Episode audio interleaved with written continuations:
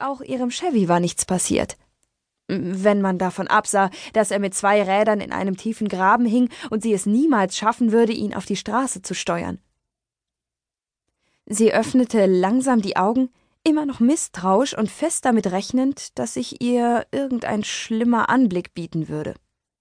Doch alles, was sie sah, waren die Rücklichter des Lieferwagens in ihrem Seitenspiegel. Der Fahrer hatte anscheinend nicht gemerkt, dass sie verunglückt war. Ansonsten herrschte tiefe Dunkelheit. Erst als die Lichtflecken von ihrem Rückspiegel verschwanden, stellte sie fest, dass sie mitten in einem Gestrüpp gelandet war. Zweige und Äste hingen über die Windschutzscheibe.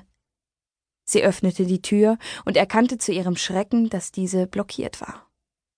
Mehr als einen Finger breit ließ sie sich nicht aufdrücken. Sie rutschte nach rechts und versuchte es mit der Beifahrertür. Diesmal hatte sie mehr Glück. Die Tür öffnete sich knarrend und sie kletterte nach draußen. Mit beiden Händen drückte sie das Gestrüpp zur Seite.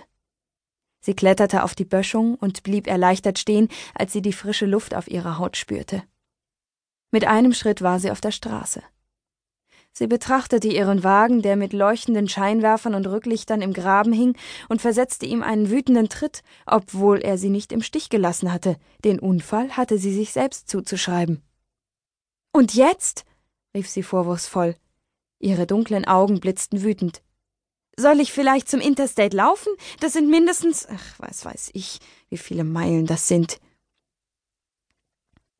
Sie zog den Kragen ihres Anoraks zusammen und fluchte leise. Wenigstens ihren Schal hätte sie mitnehmen können. Und ihre Wollmütze hatte sie ebenfalls zu Hause liegen lassen. Fröstelnd schlug sie die Hände gegeneinander. Ihr war längst klar, dass ihr ein langer Fußmarsch nicht erspart bleiben würde, denn hier kam bestimmt nur alle paar Stunden jemand vorbei.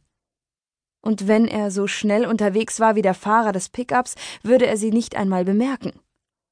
Sie beschloss, sich so bald wie möglich ein Handy zu kaufen und marschierte los. Sie war noch keine zehn Schritte gegangen, als in der Ferne ein Pickup auftauchte. Zuerst waren seine Scheinwerfer nur schemenhaft zu erkennen, dann tauchte der Wagen dicht neben ihr auf und blieb stehen. Fast hatte es den Anschein, als hätte der Fahrer genau gewusst, dass sie Hilfe brauchte. Neugierig beobachtete sie, wie die Tür aufgestoßen wurde und ein junger Mann ausstieg. Ein Indianer, das erkannte sie im Licht der Innenbeleuchtung, die eingeschaltet blieb, weil er die Tür offen stehen ließ. Er holte eine Taschenlampe unter dem Sitz hervor und schaltete sie ein. Der Lichtkegel wanderte über den Asphalt, blieb an ihrem Chevy hängen und erfasste sie. Gott sei Dank, stieß er hervor. Bist du verletzt? Nein, alles okay, erwiderte sie.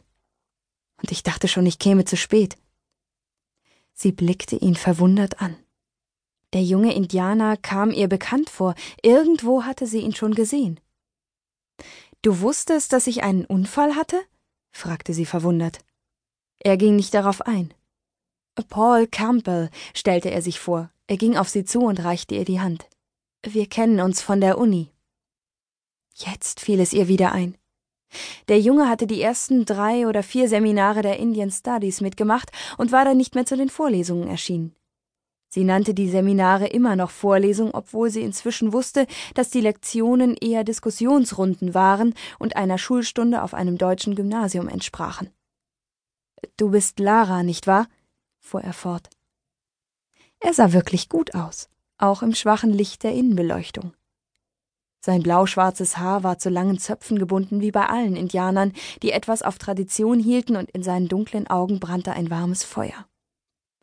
Lara Jensen, bestätigte sie. Bist du zufällig hier? Er rückte seine dunkle Baseballmütze zurecht und ging wieder nicht auf ihre Frage ein.